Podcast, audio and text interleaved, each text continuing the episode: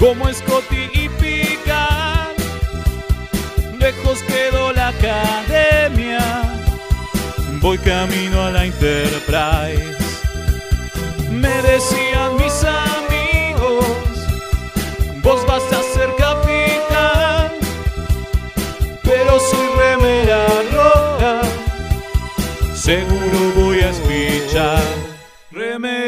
Remeras rojas, remeras rojas, con esa facha donde van.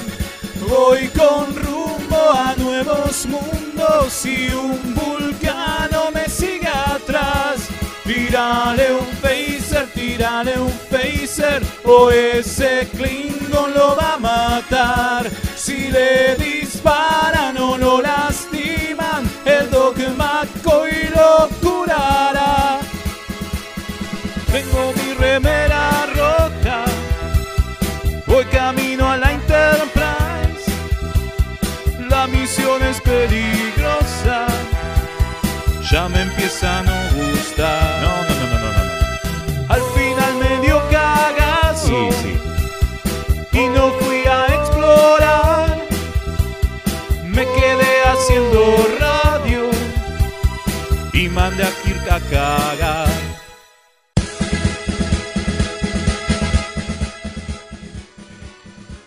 Muy buenas noches y bienvenidos a una nueva emisión de Remeras Rojas, ya hoy en la recta final del Octoborg. ¿No es así? Se termina. Todo se acaba, se acaba octubre y con él nos dejan los Borgos. Logramos sobrevivir la asimilación o algo así. Ah, no Y- teníamos un fe de YouTube por ahí. Sí, no, queda todo por ahí. queda- que- que- que quedaron ya todas esas cosas en el pasado. Lo rescatamos para- a, a Mael y King también, todo. También, también. Restablecimos la línea temporal y no hay YouTube, decís vos. Así que bueno, nada, estamos acá para hacerlo de la mejor manera posible y terminar a todo color, ¿no? Hoy le vamos a dedicar en especial a la única película de Star Trek donde aparecen nuestros amigos los Borgos. Pará, pará, y la idea esa de Victor y la no, ¿no?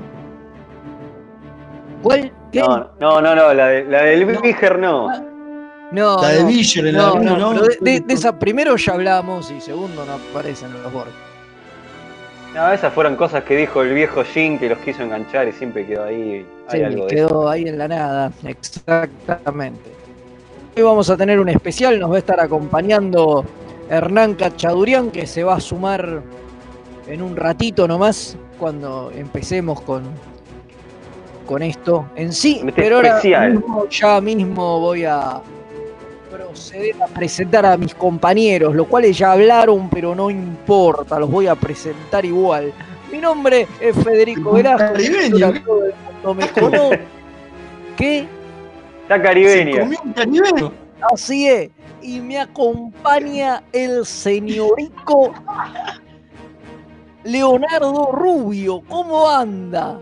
¿Cómo le va este capitán designado? Está, sí, sí, se ve que se asimiló un caribeño y bueno, y por eso este, termina hablando así. Un placer. Claro, claro que sí. y también me acompañan el alférez Mael y el alférez Kim, que están del otro lado, a mi izquierda digital. ¿Cómo les va? ¿Por qué no? Podría ser arriba también, pero no importa. No, no, es a mi izquierda digital, a mi derecha digital está Leo, a mi izquierda están ustedes. Ya, perfecto. Aquí estamos, En el exactamente. espacio ahí, derecha, izquierda, arriba. Exactamente. Por supuesto. Y adelante mío, porque no lo quiero detrás, porque es peligroso, está operando el Comodoro Gonza. Grande, Comodoro. Las magias, obvio. Saludo también y hace que todo esto salga lo más digno que se puede, que es poco por culpa nuestra. Obvio. Así que, bueno, y como ya dijimos, en un rato nos va a estar acompañando el amigo Cachas y vamos a estar hablando de First Contact. Pero antes de eso vamos a decir las pelotudeces que solemos decir, como por ejemplo, ¿dónde nos pueden dejar sus mensajes para escuchar sus pelotudeces además de las nuestras? Porque esta, la idea es hacer una pelotudez este, compartida entre nosotros y los oyentes. Así que pueden mandar sus mensajes al más 54 911 5952 0234. 911 5952 0234. Espectacular. Maravilloso. Así que bueno, nada, vamos a esperar que se comuniquen con nosotros como ya es habitual. Y esta semana eh, sigue Discovery. Sí, señor. Ya es habitual. Sí. Tenemos los viernes de Discovery porque está en Netflix, por suerte, para todo. eh, porque la pasamos muy mal con, con Lower Decks, que no lo podíamos ver por ningún lado. Tuvimos Sí, que una cagada. caer en, en la ilegalidad. Yo temía todos los días en mi casa que me vinieran del FBI a tirarme la puerta abajo. Por estar Los oyentes nos escribían desesperados, ¿dónde podemos ver? do- dormía mal y todo, pero ahora por suerte con Discovery eso no sucede. Me levanto los viernes a la mañana y lo veo ahí antes de desayunar o desayunando con café con leche, con tostadas Pero- o medias lunas o nada, porque Tampoco soy importa pobre, mucho, ¿eh? un vaso de agua tibia con una hogaza de pan duro. Pero bueno, no importa. Hagámosle creer a la gente que uno es adinerado y puede tomar café con leche todos los días. Eh, ¿Qué? ¿Cómo nos pueden ayudar a que Fede tome café con leche todos los días? ¿Cómo? Entrando, entrando a la página de Mixtape Radio y dejarnos un cafecito, obviamente. por supuesto, por supuesto, así me pago un café de verdad. ¿Para qué? Son, son 50 pesitos, no es nada. ¿Cómo está la economía nuestra acá en Argentina? Y a la radio. Esa- ese aporte nos va a venir muy bien. Radio siga creciendo. Recuerden que estamos con un estudio nuevo que, que cuando se levante esta, esta etapa de cuarentena y del aislamiento, eh, volvamos a ver eh, en el estudio. Está a todo culo, eh, pero en serio, a todo culo, está hermoso. Totalmente, en plagio cultural. Bar Cultural. Ahí eh, están todos los, eh, los programas de mixtape. Los estaban haciendo remoto como nosotros o ya directamente en el estudio. Así que si quieren alta para, para que mixtape siga creciendo, ¿no? el, el gerente general con, con la comisión directiva y todos los altos ejecutivos de Mixtape que hacen posible que nosotros llevemos un estilo de vida millonario. Ellos nadan así en la piscina de Rico McPato.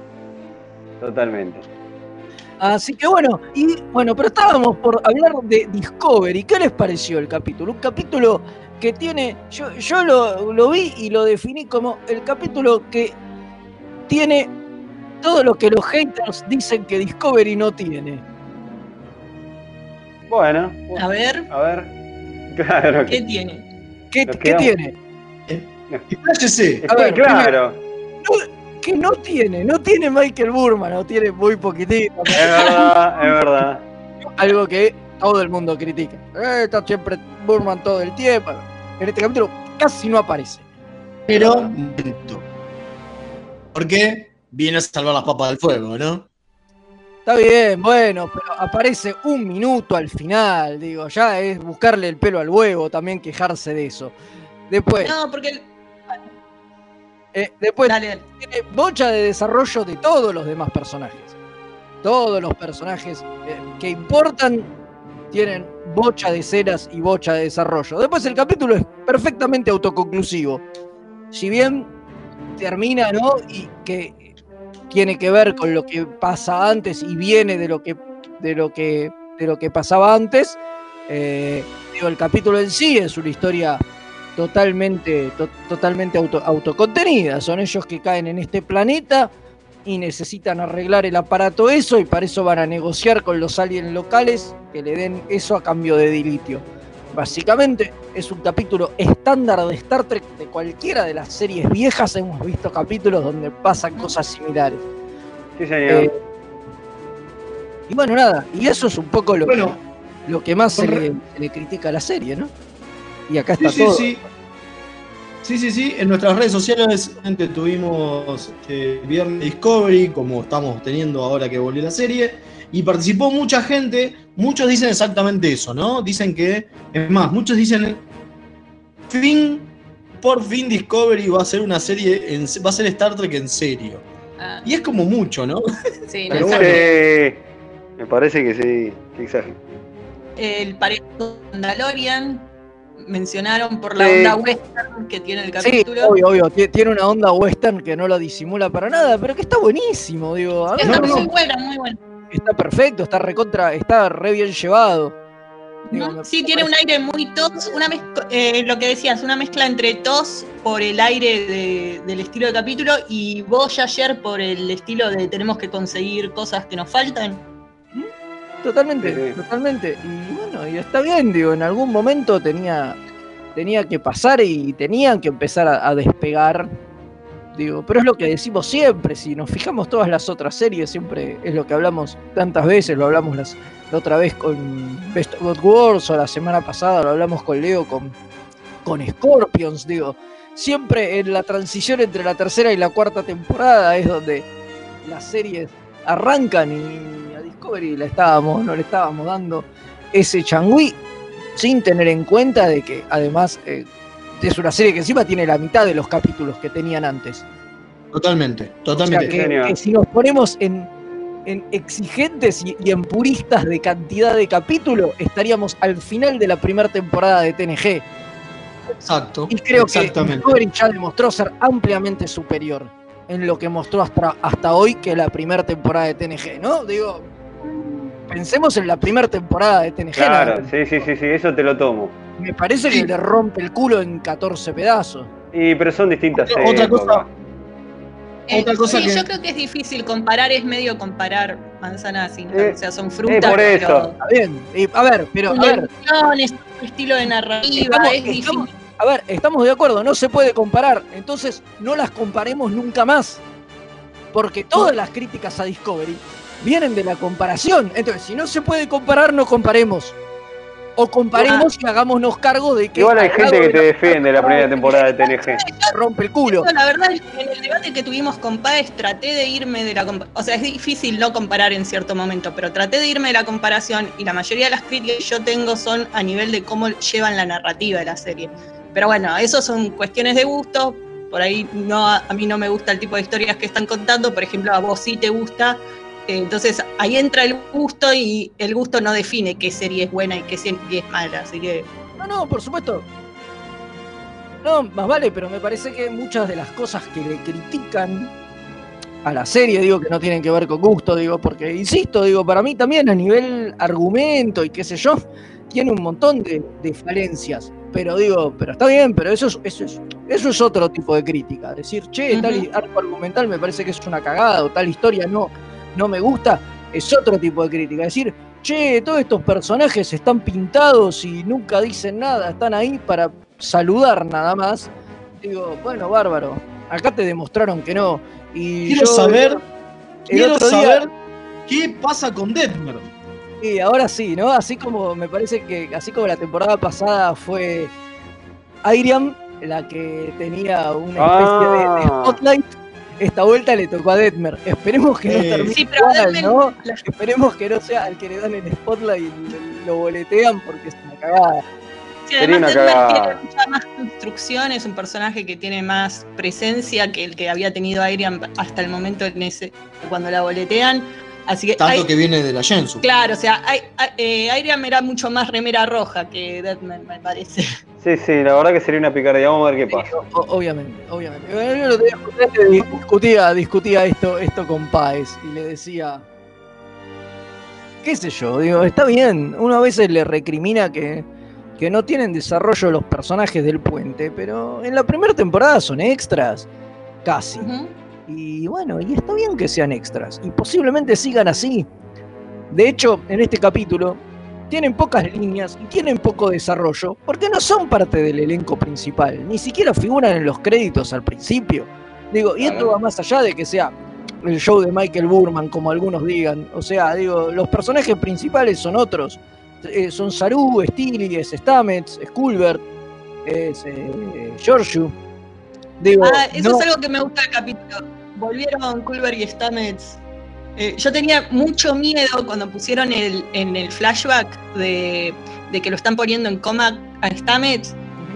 Eh, o sea, cuando hicieron hincapié en eso, tenía mucho miedo de que a él le pase algo a Stamets cuando vuelva al cómic, que va a volver medio tarado, va a perder recuerdos. Ah, no, digo, es verdad. "Por favor, que no me jodan más a esta pareja, los quiero ver felices los dos, que son preciosos juntos. Eh, así que me gustó eso, que no me jodieran el cerebro de Stamets. No, no pasó nada. O sea que a mí me parece que, que ciertas cosas están, están bien. Por ahí es lo que yo decía, ¿no? Que, que está cambiado el foco y, y nada, y uno está acostumbrado a que tengan importancia ciertos, ciertos jugadores, ¿no? Y acá el foco está puesto en otros jugadores y, y de pronto los protagonistas son, son distintos, ocupan otros roles y hay roles que uno está acostumbrado a ver como, como protagónicos y acá, y acá son, son decorados, pero no me parece que esté mal. Yo el otro Sí, día igual, recordemos, y decía, eh, Recordemos el siempre, el Pérez Gates de, de- de- de TNG aparece en 46 episodios. Creo que tiene cuatro líneas en toda, en toda la serie. Es Pero, la, Fede, también es la, es la negra todo, esa que pilotea, que pilotea el Enterprise, que aparece en un montón de No te deja, no te deja hablar, Mae. No, Fede, no. Mae, no te deja hablar, te es- prendido fuego. Lo que digo es, también recordemos todos. Todos eran ellos tres los protagonistas. Los otros eran recontra secundones. Sí, sí. Todo el mundo lo quiere. Bueno, para vos te gusta mucho, Fede, qué sé yo. Pero era nadie. Sí. Obvio, a ver, la chapa de, de lo- de los viejos es en las películas. Exacto. O sea, Claro. en, en las películas cambian un poco el foco y como que le dan más protagonismo a, a- a- a los secundarios. Digo, porque ya tenían como cierta chapa, solamente por haber estado en la serie vieja y como ser parte del, del staff fijo. Entonces dijeron, bueno, está bien, a estos los tenemos que mantener. Pero sí, obviamente, en la serie original eran, eran, eran actores de, de reparto y de, y de- y de tercera línea. E incluso algo, sobre capítulo, perdón, eh, para. eh, ¿No les parece el dejar al villano vivo da una sensación de que va a volver a Locan más tarde? Es muy, proba- es muy probable, es muy probable que, que- que tenga algo. Sí. que ver, porque Además es uno de los tipos estos de los que laburan en lo mismo que Bok. O sea, que seguro va a tener que ver, porque es uno de estos eh, mensajeros, ahora no me acuerdo cómo se llama, tienen un nombre específico. Sí. Eh, los courier, claro, exactamente. Eh, es uno de esos, Sí. entonces sí, sin duda va, va a sobrevivir y va a aparecer. Queremos hacerlas rápido. Dale, dale, dale. Primero, eh, eh, se reveló la- el primer busto, en realidad el segundo busto, porque el primero es el de Kirk en Iowa, en la ciudad de Bloomington, Indiana, a la capitana Janeway, un monumento a la- en la ciudad donde supuestamente van a ser Janeway en el 2330 y pico. Bueno, 2336. Si muy futuro lugar de nacimiento de Janeway estuvo vía eh, eh, virtual eh, Kate Mulgrew. Mulgrew en la presentación. Hicieron un muy lindo evento eh, para revelar el, eh, la estatua esta. Eh, estuvo muy lindo, la verdad. Eh, estuvo Robert Picardo, que pasó a decir unas palabras. qué eh, grande. El Doc. siempre. Pueden Qué ver loco, ¿eh? la estatua, está muy linda en shenwaycollective.org. Eh, ahí ya se muestra la estatua, la verdad que está muy buena, está muy muy linda el diseño, los materiales, está muy interesante. Sí, pasaron videos de cómo la, de cómo la diseñaron, cómo la fueron construyendo. Estuvo eh, muy lindo todo. El, el- sí, sí, sí. Y está eh, adelante del Wonder Lab, que es un museo de ciencia, salud y tecnología que hay en Indiana, eh, perdón, en Bloomington, Indiana, que es como, bueno, ahora Bloomington, Indiana tiene dos cosas, ¿no? Para ver. La, la estatua de Coso, ¿no? Qué bueno. Ya sé dónde iré en mi, a mi- mi Eso- próximo viaje. Cuando El pueda. ¿no? Train es un tren, la línea B del tren como así importante en Indiana. Las dos Bueno. de- que hay. Bueno, tenemos otra, otra noticia rápido así antes de meternos de lleno en lo que nos atañe hoy, que es que sale la segunda novela de Star Trek Picard, que obviamente también es una precuela. Está claro que con las que con las novelas de Picard no se quieren meter en el medio de la cronología, o sea, van a respetar bastante la serie, a diferencia de otras novelas que se han hecho en el pasado, ¿no? Que contaban historias en el medio. Acá como el formato de Picard es este como de película de 10 horas, se supone que todo lo que pasa pasa en la, en la serie y ya. Eh, y esta se llama Dark Veil, ¿no? Está escrita por James Swallow, un prolífico escritor de, de novelas de, de Star Trek, Star ¿no? Trek. por supuesto, y nos cuenta qué pasa con y Riker y Troy durante eh, el, el episodio que ya sabemos de, de Romulus, ¿no? O sea, es tras la explosión de Marte. eh, que, que mandan a la titana a Romulus a dar una mano, qué sé yo, y lo que pasa ahí también funcionando a modo, a modo de precuela y dándole un poco más de importancia y contando eventos previos a, a Nepente y cómo, y cómo evoluciona Riker, ¿no? No sé si Está tendrá un paso, un paso en el tiempo o no. O sea, la sinopsis dice que todavía no salió la novela, salió en junio. En junio, en enero. No, en enero. Como es January, ¿viste? Leo, eh, digo junio. Claro, Eh, claro. en enero sale, sale el 5 de enero en Estados Unidos. Y bueno, nada, hay que ver si, si es como la novela de, de la de Picard, que en realidad contaba todo, todo ese tramo de tiempo, ¿no? O sea, Claro, la de arrancaba Picard- con la destrucción de, de Marte y llegaba hasta poco antes de, del principio de la serie. Hay que ver Claro, si, si, si con esta hacen lo mismo y llegan hasta cerca de Nepente o, o por ahí, calculo que por lo menos te van a contar qué es lo que le pasa al hijo y qué sé yo. No creo, creo que, se quede en una aventura en ese momento de- temporal nada más. Bueno, a ver, supuestamente sí va a ser una aventura específica de la Titán en el momento de, eh, en que eh, está el ataque de, a, a Marte. Pero supongo que van a tocar un poco más y vamos a conocer al hijo, vamos a conocer por qué toda esa familia Claro. quedó tan traumada. Exactamente. Así que bueno, eso creo que es todo. Sí, yo creo que ya estamos como para ir a una, a una pausa y volvemos y ya va a estar entre nosotros Hernán Cachaduriani y vamos a poder empezar a hablar de First Contact, ¿no? Perfecto. Y bueno, dale entonces. Vamos a una tanda y ya volvemos.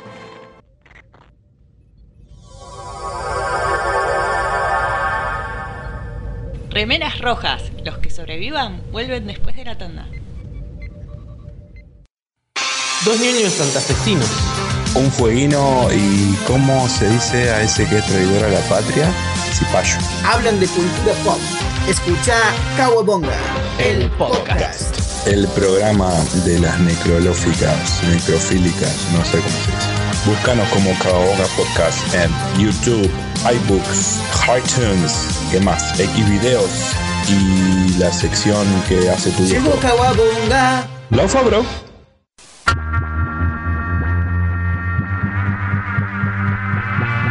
Yo soy Madame Tulib. Para mí la mente es un diálogo interno y externo. Cargadas, juego las 12. La experiencia como única autoridad. Come la mierda.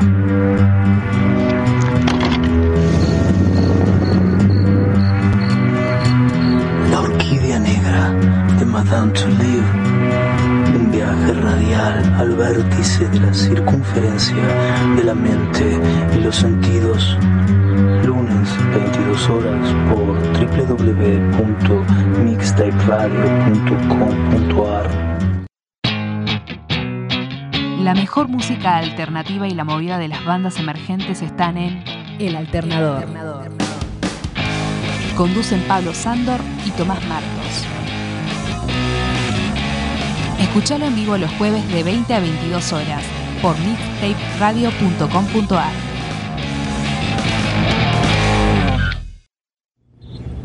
Accessing library computer data.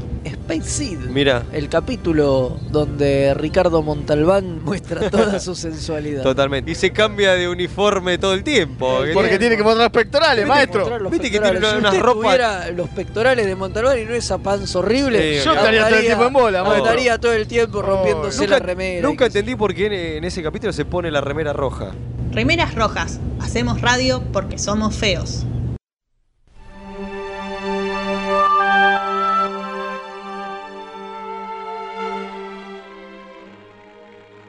Bueno, y acá estamos de regreso y ahora sí, ya nos acompaña, está entre nosotros. Pensamos que era una visión, pero no, se teletransportó desde algún lugar de, de la galaxia. El señor Hernán Cachadurian, ¿cómo andas, Cachas? ¿Cómo están? Muy buenas noches a todos. Uh, Cachas es un reconocido periodista de, de todo, todo terreno, ¿no? ¿Es así? He andado varios, varios terrenos, no todos, pero sí varios terrenos. Pero has escrito en Comiqueando, en La Cosa, has trabajado Ah, para eso sí. el diario Popular, o sea. Para, ¿qué más? He escrito libros. Para bueno, España, sí, es verdad, acá. obvio. Sos simpsonólogo además, ¿no? De todo. Un libro, sí, también. Un libro para España. Ah, bueno, Y bien. el resto, y el resto para acá. Prologuista, en un momento, en los inicios de, de Omnipress era prologuista, casi era como una, como una especie de, de- de- de oficio.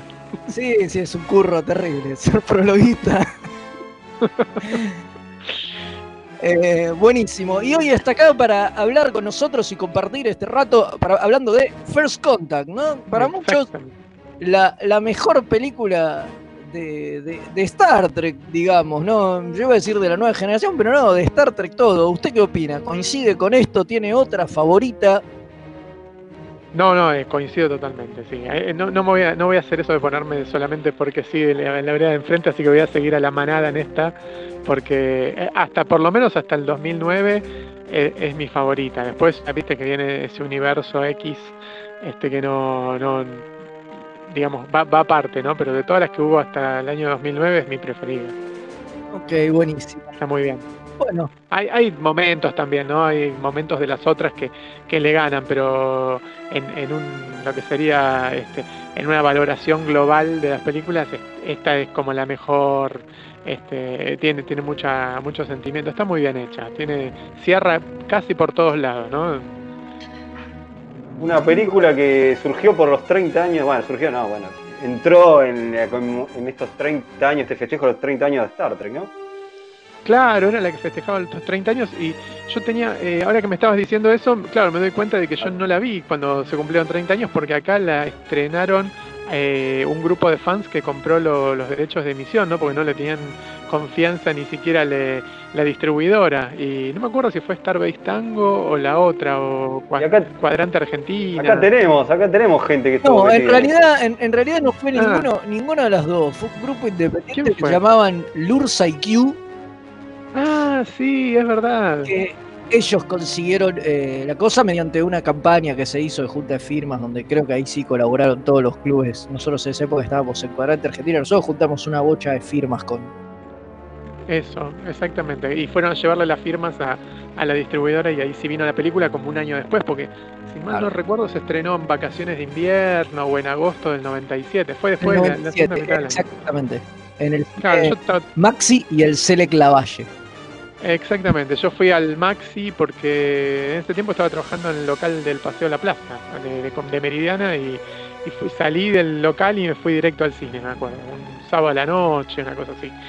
Es más, ya no me acuerdo ni con quién la vi, me acuerdo que fui a verla saliendo del local, así que puedo haber ido con una novia de ese momento, con mi primo, Yo con fui algún con. amigo. Yo fui con mi hermano, fui con mi hermano, así que la verdad que fue una fiesta, la pasé muy bien. Me encantó que se hayan movido el- esta gente, el fan club, todo, para que se haya podido estrenar esta película en cine, porque la verdad que lo merecía. Yo me acuerdo. Y, y Sí, agradezco a todos. Que fui a la. Lo gracioso, Sí. eh, yo fui una de las firmó y lo gracioso fue que eh, Fede y Mael fueron los que juntaron, estaban juntando la firma y yo estaba en cola para el cine, creo que era para una de las estrenos de, remasterizada, de una de las remasterizadas de Star Wars con mi mejor amiga del secundario, Eli, que también es Trekkie, y nos pidieron firma a nosotras dos y yo no los conocía, yo los conocí de nuevo años después. Años después nos conocimos. Se, se aprovechaban de la fama de Star Wars para contar firmas para Star Trek. Exacto, Qué fueron a Obvio, juntar por firmas supuesto. para Star Trek a la cola de Star Wars. Sí, en un, muy en un- bien. en un cine en Belgrano. Bueno, yo me paré en el medio de una, de una, eh, ¿cómo es? Eh, de una clase en la facultad y dije, cuando el profesor ya había terminado de hablar, dije, bueno, tengo algo que decirles, y así como cual trosco pidiendo por la por el no pago de la deuda externa, pedí firmas para que estrenen Fear Contact. Sos un crack. Bueno, y- pero era la universidad tecnológica, tenía sentido. Tenía todo el Claro, sentido. Claro, y podías ir con uno de con, con uno de esos este formularios para no al pago de la deuda externa y le ponías una etiqueta arriba, viste, de, de eso. Claro, y- y- y le, le sacabas la etiqueta y decías eh, firmas para Star Trek Falcon.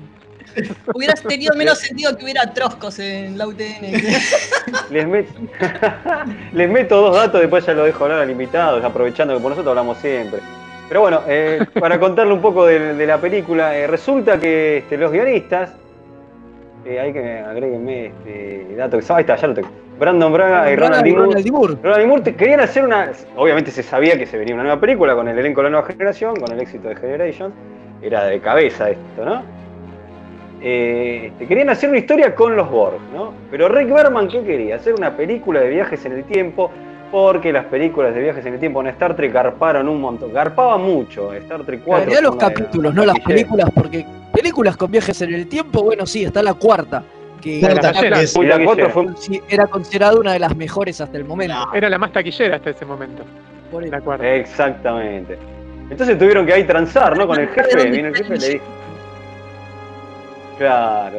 Y este, tuvieron que transar con el jefe y ahí es donde mixearon y dijeron, bueno, podemos hacer que los borgos, este, como decimos nosotros en Joda, por la traducción, este, este, viajen en el tiempo y este, así tenemos todo contento. Metemos los borgos, metemos viaje en el tiempo, dejamos al jefe contento y la historia funciona. Lo fumado de todo esto es que la versión original, el primer, ni siquiera eh, guion, porque no lo llegaron a escribir, ¿no? El primer pitch que arman de la película, después de tirar varias ideas, transcurría en el Renacimiento.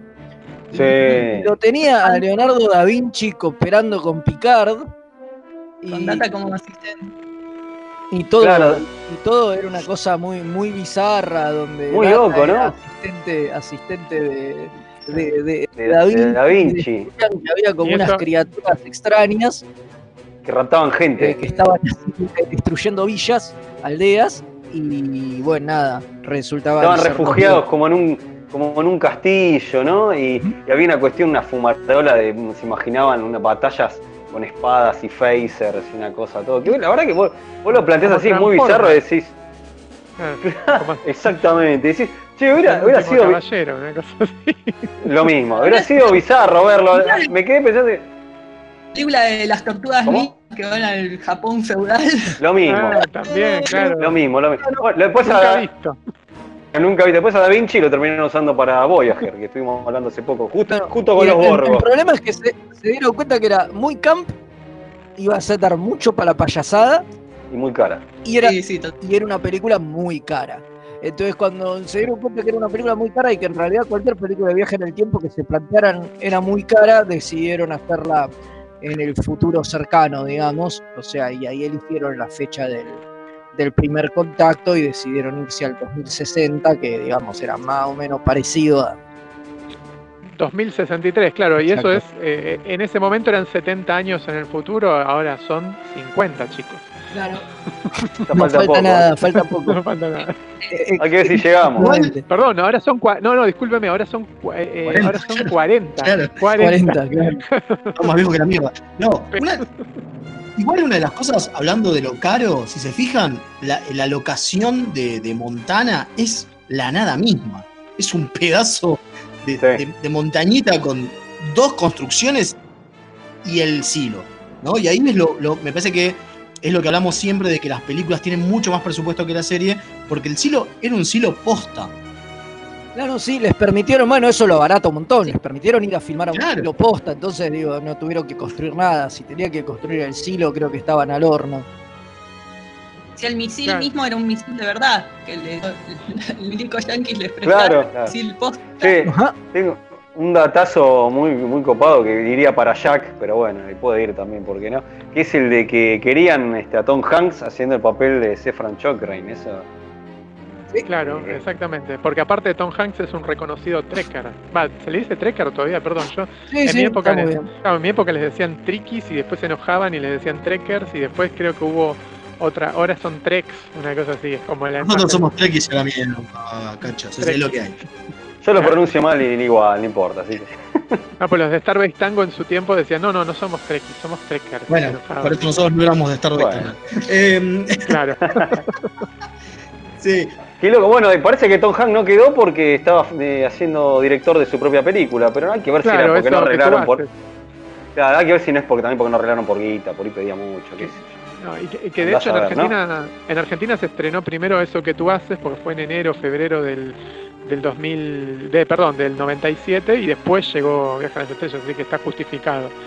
Pero Claro. quedó al final este, este otro actor de, de Babe el Chanchito Valiente. que justo Exacto, cuando voy a James hablar de un actor, James Cromwell, claro, me olvido siempre el nombre de un actor cuando voy a hablar del actor. Es un- una, una cosa. Una que maldición que tenés. Exactamente, y que él dice que ese es su papel más parecido a él, que a su vez es el menos parecido al Sefran Cochrane que habíamos visto, eh, va, que no, no sé si todos lo habían visto en los capítulos de la serie original, ¿no? claro. Todos, Yo- claro, hay un capítulo de todos donde aparece, claro. Claro, que aparece joven, ¿no? Ya, ya de entrada este, tiene como 20 años menos que el que, que James Cromwell, Bueno, pero porque lo habían, no, lo habían rejuvenecido. lo habían rejuvenecido. No, Claro. pero y ese debe, debe haber sido uno de los cambios temporales que hubo, que hay un, eh, que él dice que nació en otro lugar, no nació en la Tierra, Claro, planeta. Así que sí, Claro. sí. este No es de otra línea temporal, me parece. La verdad que el actor Sí, es, es- no hay no hay un detalle de las películas que, que se- va, digamos siempre hay mejor dicho siempre hay un detalle de las películas que contradice a todo el resto pero por suerte digamos este eso ya quedó en las viejas este, convenciones de Trek donde William Shatner les decía consíganse una vida no porque ir a, ir a reclamar por un detalle.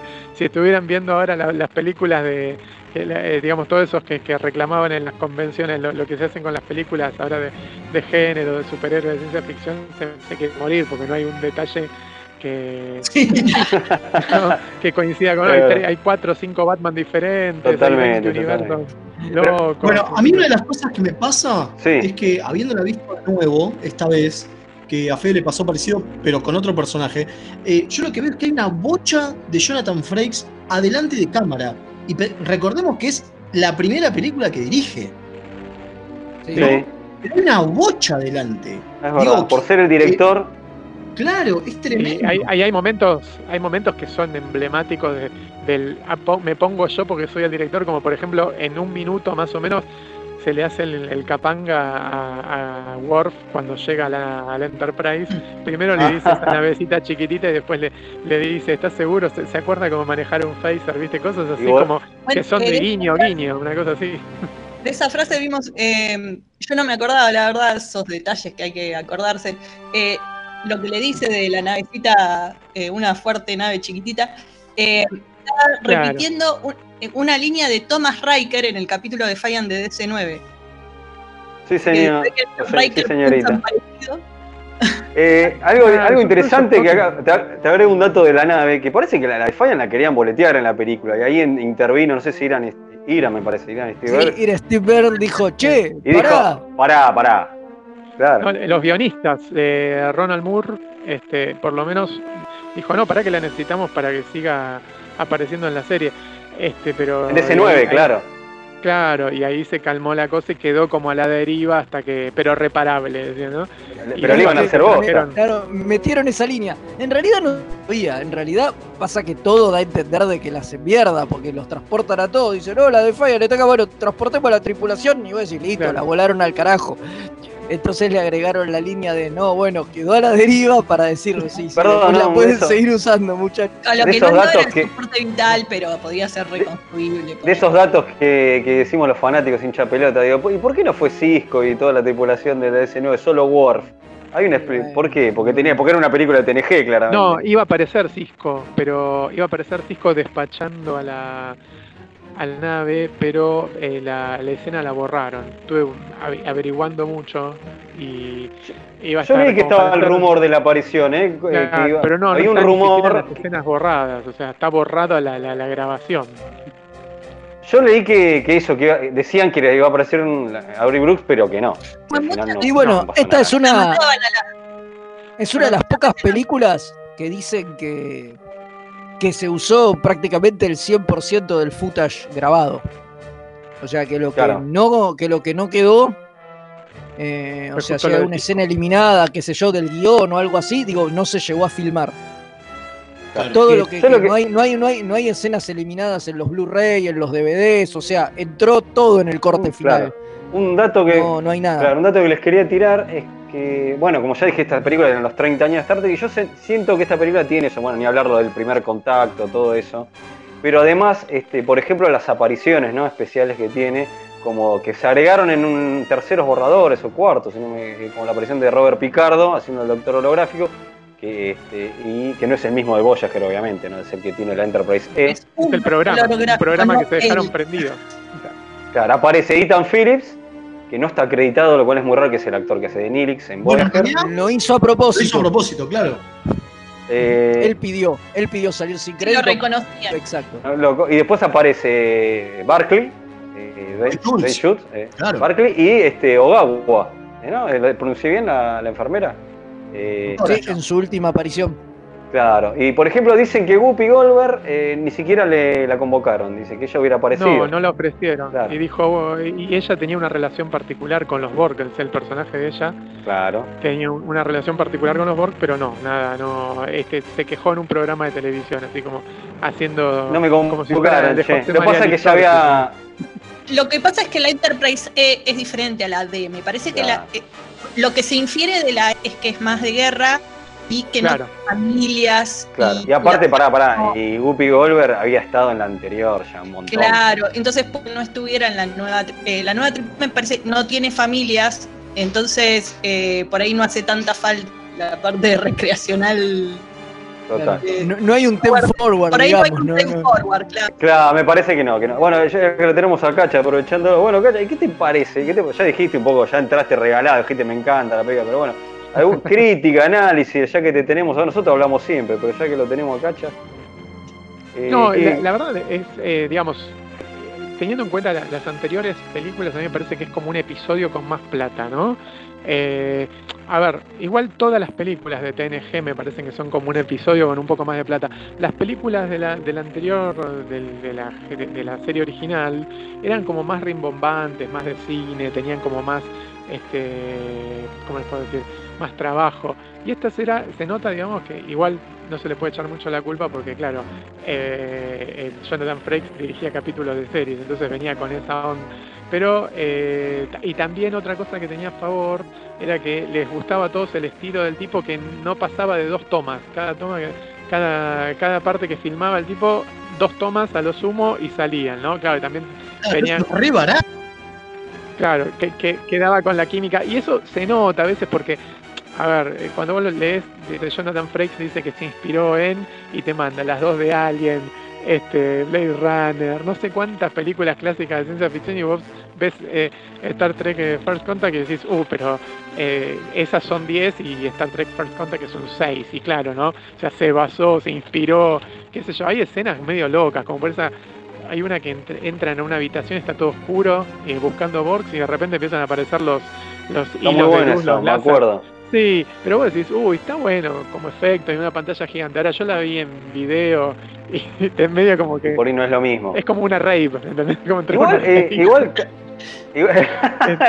igual, cachas, esta película tuvo, el- el- le gustó a, a los fanáticos y a la crítica, ¿eh? creo Sí. que Roger Ebert Sí, dijo, sí, dijo, está buenísima esta película, siempre las bardeaba la de Star Trek, y dice, qué bueno esta, Sí. la, la- la jerga Trek, aguante, como que... Claro, es que las Como que películas de, las películas de Star Trek eh, para mí, para mí eran muy bardeables, muchas de ellas, algunas no tanto, ¿no? Por ejemplo, la, la ira de Khan me encantaba, eh, qué sé yo, la búsqueda de Spock, la búsqueda de Spock es, sí, esa es terrible, Eh, tiene un par de escenas que son dolorosas. De hecho, creo que empecé a ver películas de Star Trek porque vi la 3 primero de todas, pero la, Dios. la- la primera es Uf, la primera me la acuerdo que la he visto. pero sí le hemos, le hemos hablado. es un Por, por suerte, claro, se estrenó cuando yo estaba naciendo, entonces la vi en video como a los Pero- 15, 16 años y en partes. Pero esta gustó, por eso gustó en general. Sí, sí, esta, esta se ve de un tirón, está buena. Y, Pero este, también y es porque hay más acción, ¿no? Digo, Sí. en comparación el Claro, resto, hay mucha acción. hay mucha más acción. No para minuto. No, y bueno, eso también me pasó en verla ahora analizándola, porque digo, la ves con otros ojos, y es como que no para un segundo. No paro mucho. Es verdad. Eso, eh, creo que la- lo, lo ideal para las películas de ciencia ficción es, eh, es eso. De hecho, si vos te pones a ver las eh, las primeras de la, del nuevo universo, del universo que, Las de. Kelvin, claro. La de Gigi, Eh, como le digo yo. como- Las de J.J. Abrams, exactamente. Justo, mira, no encontraba el, el, el, el- ¿cómo es? el hilo en común de esas dos, que después está la, la de la tercera, que Claro. no, no es Pero es el mismo universo. Sí, es el mismo universo, pero se nota mucho la diferencia. Y las dos primeras de JJ no paran, no paran. Es como Tal que cual. empiezan y arrancan, en un momento arranca mal, es más, ya arranca con todo, como una tremenda batalla. Y, y- y el tipo le agrega todo lo que le tenían que agregar a Star Trek Bueno. para que llame la atención, que es todo En esta película- ¿no?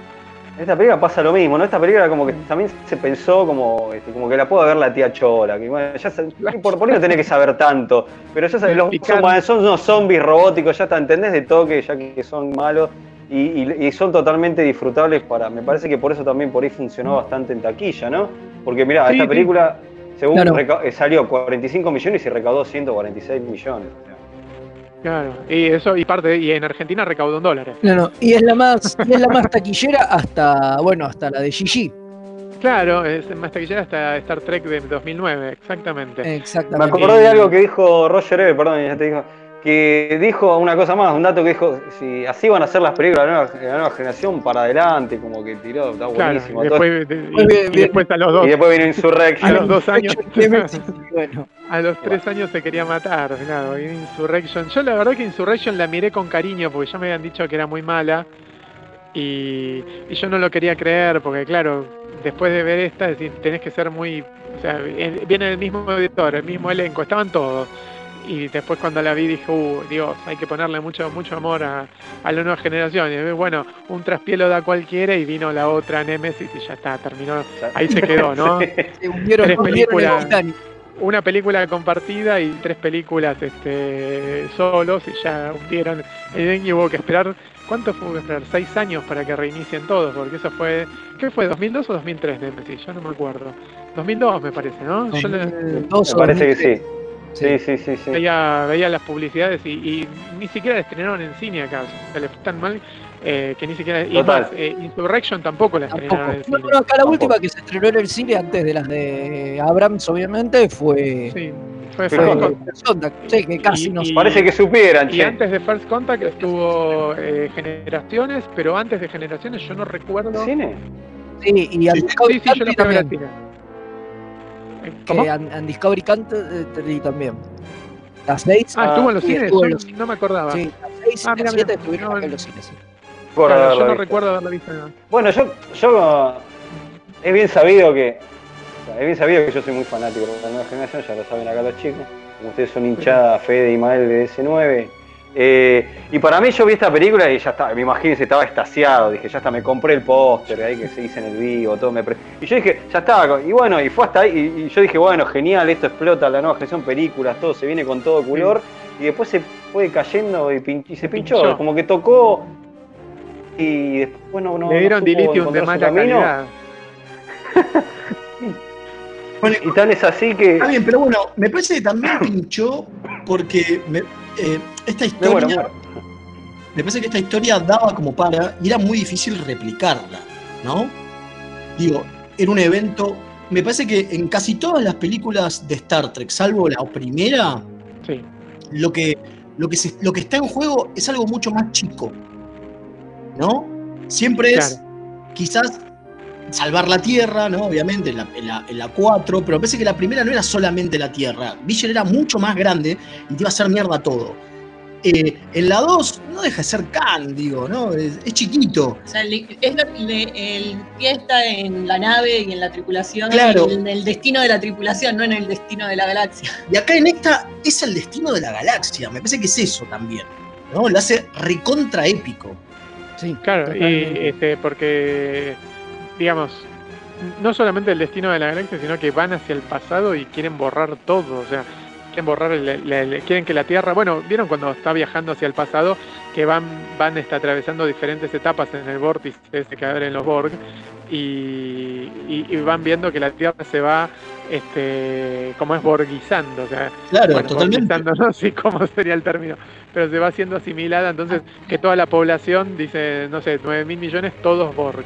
Entonces vos decís, uy, Dios mío. Y, y ahí, claro, ya ves, pero aparte tiene ese componente este como, como melancólico, ¿no? De, de- de los fanáticos de Viaje a las Estrellas que van revisando también ahí en esta primera película solista, digamos, eh, porque la anterior fue semi-solista. En realidad estaba Kirk con toda la. con, con- Claro. Picard por un lado y la, la otra, la nueva generación escapándole a esa nave Klingon que los tenía locos. Este, y, y como es, este. Y, y acá es, es como que tiene más espacio para. Pero aparte hay montones de referencias todo el tiempo, ¿no? Por ejemplo, el doctor este, eh, Robert Picardo, el doctor, el programa Doctor, que le dice, este, contenga a los Borg ahí, por favor, pero soy un médico, no soy un, no me acuerdo qué decía, este, un Sí. portero, una Sí, cosa así. claro, Y, y te hacen referencia, viste, al típico comentario de McCoy. Eh, después este, el, el- eh, Riker está todo el tiempo mirando a cámara y sonriendo, como diciendo jejeje, o se ríen este cuando están, primero cuando se- cuando lo bardea Borg, eh, a, a Borg, perdón, a Worf en A el Worf. puente. Y después cuando van en la nave con con este con eh, Seyfried Con Cochrane Cochrane. también hacen un chiste con este con Jordi LaForge hacen un chiste, no Bueno, me acuerdo qué, claro, chiste me parece que interno la- se ríen todo el tiempo. Totalmente. La película, lo, lo que tiene la película es que Eh, está, está muy bien repartido los momentos de los actores, de, de eso, ¿no? Perdón, Kim, sí. Sí, bueno, ju- justamente por esto. eh, yo la volvimos a ver y en serio para mí eh, la mejor escena de toda la película es la de Diana borracha. es genial. Este momento es precioso, o sea, me encanta ese, ese diálogo. es- es muy Bueno, tiene muy buenos diálogos. Ni hablar, ni hablar los de Patrick, ¿no? Con todo lo de la comparación con el capitán de Moby Dick. Con el capitán Ahijad. Es Sí, eso espectacular. Sí, dos años o tres años después. Sí, que eso casi, Claro, es- eso casi queda afuera porque también hay muchas referencias a Moby Dick en la ira de Khan. Y los Claro, tipos querían cortar un poco por- con el paralelismo, ¿no? Porque también es la única película de Star Trek que es secuela de un capítulo de la serie, igual que Khan. Y, y tenía, tiene como varios, hay como varios paralelos entre, entre ambas. La ira de Khan, Eh, claro. Exacto, entre la ira de Khan y, y- y esta. Y bueno, nada, querían como cortar, pero al final eso quedó. Lo bizarro es que unos años después Patrick hizo de Ahaven. Eso fue increíble. Dos claro, o la miniserie. De Hallmark era la Qué miniserie. loco. Ese. Claro, me acuerdo, sí, sí. Qué loco que, que la historia iba a ser al revés, ¿no? Que era eh, Riker era el que iba a quedar en la nave y- Claro. y, y Picard este, abajo y hasta que había hasta esa cosa que iba a reemplazar a. A Riker le dio fiaca, le dio fiaca ser héroe de acción a Riker. Dicen que. No, fue dicen parte que. de, de problema presupuestario también. No, no, para dicen que cortar- para. Para- porque iba a estar en hincapié en lo que pasaba abajo, pero claro, Claro. lo que pasaba abajo, por lo que dijimos antes, era más caro porque Yo era también en leí- exteriores. eh, Entonces- Sí, que, que también este Patrick no le gustó eso y quiso cambiar. No sé, eso es algún lado que, leí, que- que- que no le había gustado. Sí, hay, hay varias, hay varias, este, capaz que el tipo dijo, bueno, aprovecho que todavía estoy en mis 50 y, y se mandó a ser héroe de acción, aunque sea la última oportunidad. Eh, y- Mi nena gritaba cuando lo estábamos viendo, decía, ay, mirá los músculos de viejito que tiene. Qué bueno. Bueno, igual te digo, el- el- este, la capacidad de Patrick Stewart para disimular la edad siendo Picard fue increíble. Estuvo jugando 10 años ahí, ya llevaba 10 años en el papel y veías los primeros capítulos y no hay diferencia. Ahora sí, ya lo ves en la serie de Picard, diciendo, Sí. "Ah, pucha, por favor, cuídenlo, que no se lastime ni nada. Total. Igual, te digo, la serie, la serie no, este, no, no, la serie de Picard creo que llegué al cuarto capítulo y todavía no pude seguir, pero por falta de tiempo, estoy esperando a, a, a que me, digamos, me, me libere un poco de cosas para, para verlo ya en pantalla gigante. Lo estoy viendo en la tablet, en el celular, en la computadora. Claro, claro, claro. Quiero verlo en el celular, en, la- en el teléfono, en la, perdón, quiero verlo en, la- en el televisor y nunca tengo tiempo de bajarlo a un, a un pendrive y ponerlo Sí, del eh, no hablamos de. Para, ya medio.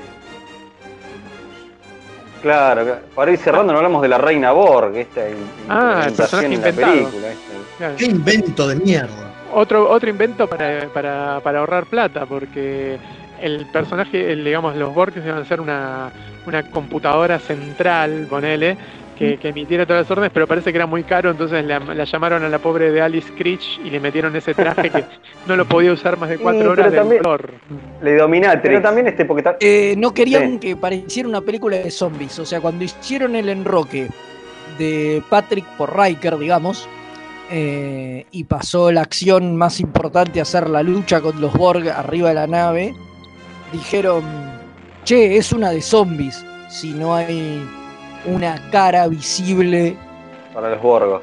¿entendés? Si no hay un enemigo... al Claro, un se- antagonista reconocible. a un antagonista reconocible al que se enfrenten. Y ahí agregaron a, a la reina Por eso, como, como para la tía Chola. No nos olvidemos Sí. de dos cosas, dos cosas fundamentales antes de irnos. El- Es, esta es, eh, tiene una coincidencia, digamos, eh, en, en cifras. Es las, eh, eh, las dos, a ver, esta película y la siguiente, Insurrección, son del mismo director, ¿no? Eh, y una de ellas fue un gran éxito, o sea, una de la- fue una de las películas más vistas de Star Trek en su momento. Y después tenemos coincidencia con la serie de las películas originales en la cual eh, el Leonard Nimoy dirigió la 3 y la 4 y la 4 fue un gran éxito comercial. O sea, es como Es que hay una especie de, de, vuelta de tuerca en la cual, este, porque la 4 fue más vista hasta, hasta First Contact. Y otra cosa más que hay que tener en cuenta es que todo esto que, digamos, la, la- la- el- la manufactura de esta película también fue una gran inversión para las temporadas restantes de Voyager. Total. Todos los trajes que usaron, el- los, los Borg acá eran iguales a como los querían hacer en Star Trek La Nueva Generación, pero como en una serie de presupuesto limitado, los tuvieron que hacer así blancos, Claro. con un poco de, de harina en la cabeza y, y esos trajes que parecían no soldados. Y acá sí los hicieron este, esta especie de zombies electrónicos y ya se Sí, quedaron miedo con acá, los- eh, los Borgos. Reciclan todo el Eh, es que Claro, reciclan todo el tiempo y muchos de los decorados están incluso reciclados de. Voyager y de otros lados. Sí. que siempre, Exactamente. siempre comió de las, de las películas, digo, la mayoría de los model kits de Next Generation, digo, salvo el Enterprise D, Bueno. que fue hecho especialmente, eran reciclados de las películas, los puentes, los decorados, Claro. digo. Bueno, acá, claro, tiempo. otra cosa esto de que hablamos, de que hablamos que tenemos presupuesto y que podemos tunear a los Borgos y todo eso, bueno, también la batalla con las naves de la Federación con los Borgos era como diciendo, bueno, acá mostramos lo que hubiera sido la batalla de Wolf 359, Claro. que se ve un poco en emisario, se ve más, ¿no? Pero acá como que tenés todo eso, bueno, no lo pudimos mostrarlo acá sí, te lo mostramos porque es una película y le metemos todo. Que dicen que dentro de esa batalla, yo la estuve buscando cuadro por cuadro y no la encontré, pero como la hizo ILM esa batalla, decían que habían metido el halcón milenario ahí en Está. esa está Sí. de algún lado, pero yo no la vi que tampoco. Está, está, yo lo, yo lo- hay una No captura muy, muy pedorra que se ve, pero nada, casi indescriptible. Pero Claro. está, fue el halcón milenario a Claro, fue el halcón milenario a pelear, es increíble. No. Eh, por desgracia el tiempo es tirano y ya tenemos que cortar porque se nos acaba el programa. Le agradecemos muchísimo a Cachas por su presencia. Ha, Gracias ha a sido un, un placer tenerlo entre nosotros. Y bueno, nosotros nos vamos ya, creo que, no sé si alguno tiene algo más para agregar, si no, ya nos vamos a la pausa y volvemos Efemérides. para, para con las efemérides y terminar el programa. Agradecimiento a Cachas. Sí, sí, muchas gracias por venir. Gracias, Cachas. No, gracias a ustedes. Bueno, que tengan muy buenas noches. Y aguante. Gracias. Y aguante, Igualmente. Y aguante First Contact, loco. Exactamente. Aguante First Contact. Aguante First Contact. Un Perfecto. abrazo grande a todos. Así, igualmente. Así que bueno, Comodoro, cuando guste, mande la tanda y ya volvemos.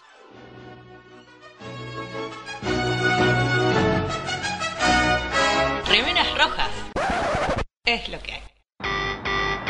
Nueve Paneles es un sitio dedicado a deconstruir la historieta. Reseñas, informes y podcast dedicados al medio. El podcast de nueve paneles. Hermandad condenada. 60 años después. Eventorama. Gen mutante. Distinguida competencia. Búscanos en 9paneles.com, también en Facebook e Instagram. Toda la oscuridad de la noche al mediodía de Mixtape Radio. Midnight Madness. Porque en algún lugar del mundo es medianoche.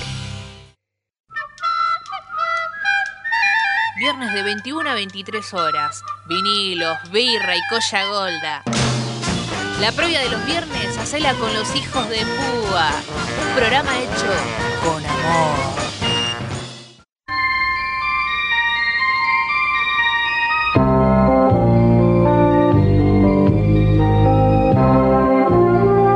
El episodio de la serie original Day of the Dove, el 11 de la tercera temporada, es el único en esa serie donde se ve una mujer Klingon.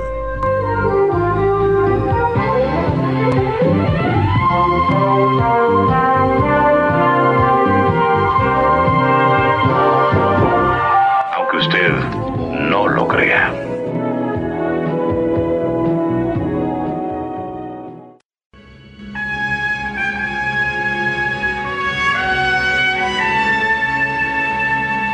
Semana en Star Trek.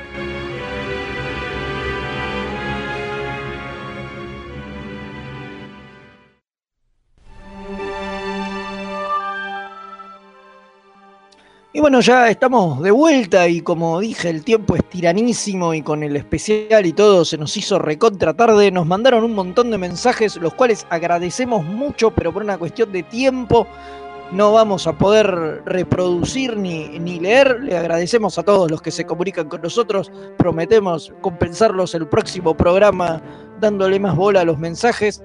Pero bueno, nada, tiene que. Nos está golpeando la puerta, Madame. Y si no metemos gamba, no, nos quedamos afuera. Así que Otra rápidamente. otra que la reina Borg Dominatrix. Sí, Ahí tenés. totalmente, nos va a dar con la fusta y no queremos. Eh, bueno, rápidamente nos metemos ya con las efemérides. Un 20 de octubre de 1934 nace Michael Doom, que en la serie original trabajó en Platos Stepchildren, pero que es mucho más conocido por su baja estatura. Sí, sí, sufría de anismo. Por lo que apareció en casi todas las producciones entre los 60s y se- y 70s necesitaban un enano, como en Wild Wild West, donde hizo del doctor Miguelito Lobles. Un Qué ídolo. buen nombre, Miguelito López. Me encantó. papá. Te puse a vos, Fede, para que le digas esto. obvio. Un ídolo, un ídolo. Mi, sí. mi ídolo personal, mi personaje favorito de Star Trek. Del 21 de octubre de 1933 nace Georgia Brown, que hizo de Elena Roshenko en el TNG la madre humana adoptiva del comandante Worf. Sí, el 22 de octubre de 1938 nace el gigantísimo y alabado y precioso Christopher Lloyd, que en Star Trek fue el comandante Crush en la tercera película, pero que obviamente es más conocido por su papel como el Doc Brown en... Volver al futuro. Acá me comedia escribieron cualquier cosa, no sé qué pasa. Perdón, perdón, fui yo, fui yo. Del Doc Brown, en- sí, también en Taxi, pero el Taxi no lo ve nadie. Sos un viejo del orto. Como yo lo miraba, Taxi, che. Bueno, eh, 23 del 10 del 53 nace, para ustedes chicos, eh, para Fede y Imael, el mejor guionista, showrunner que tuvo la franquicia, el enorme, genial Iran Steven Bear. Este, obviamente esto lo escribió Mael, ¿no? Sí, sabelo. pero coincidimos, coincidimos. 23 de octubre también, pero de 1966, 13 años después, nace Michael Westmore Jr., ¿no? El hijo del gran Westmore padre y que trabajó como eléctrico de prótesis, artista de maquillaje y hasta a veces como editor tanto en TNG como en DC9 y es responsable de cómo se ve el cerebro positrónico de Data y de todas esas lucecitas que se prendan como se debe un capo absoluto, Westmore. Maravilloso, familia de los Westmore. Increíble.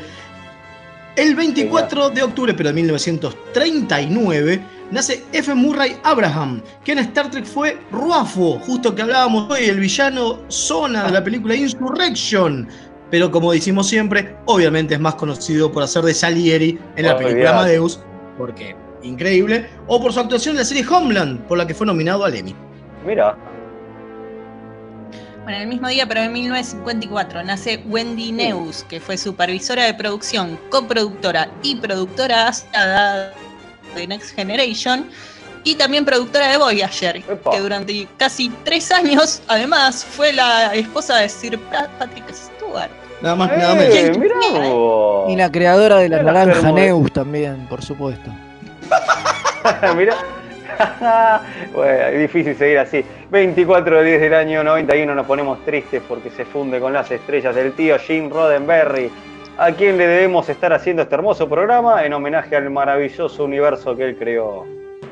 Saludos, tío. un ídolo. Y un 26 de octubre, un día como hoy, de 1971, no hace tanto, es un jovencito, nace Un pibe, un loco. amigo ya de la casa casi, ¿no? Anthony Rapp, el teniente Stamets de Discovery y primer viajante de la red micelial. Y le mandamos un saludo, sabemos que nos escucha, obviamente, por supuesto. Siempre, olvídate. Y dos añitos después, también un día como hoy, es decir, de 1973, nace otro que nos escucha y es amigo de la casa, el gran Seth MacFarlane, actor, escritor, productor, aparte de ser el creador de The Orville, obviamente, de Family Guy y tantas otras comedias. Que en Star Trek Enterprise participó como el Alfred Rivers. Porque, bueno, es un confeso Trek y obviamente por eso también hizo Por eso, claro. demás, ¿no? Obviamente, obviamente. Bueno, terminó el October, ¿no, capitán? Sí, así es, terminó, terminamos con el ter- terminamos con este programa, pasó Hernán Cachadurian, a quien volvemos a agradecerle, Eh, le agradecemos a toda la gente de Mixtape y al Comodoro por el aguante estos minutos que nos pasamos, le pedimos disculpas a Madame, que debe estar ofendida y con la fusta en alto esperando. Y bueno, y a todos ustedes, calculo que si no hay ningún tipo de asimilación o accidente, nos estaremos viendo el próximo lunes. ¿No es Exactamente, nos vemos el lunes, Sí. señor. Así es, así que bueno, esto ha sido todo por hoy. Muchísimas gracias y será hasta la próxima. resistirse fútil, viejo. Así mismo. Así que Comodoro, cuando guste, energice y nos vamos. Ah, y no se olviden del blooper al final. ¿Ahí? No, no hay. Ah, bueno, Entonces, entonces sí, olvídense. olvídense. Olvídense. Ausito.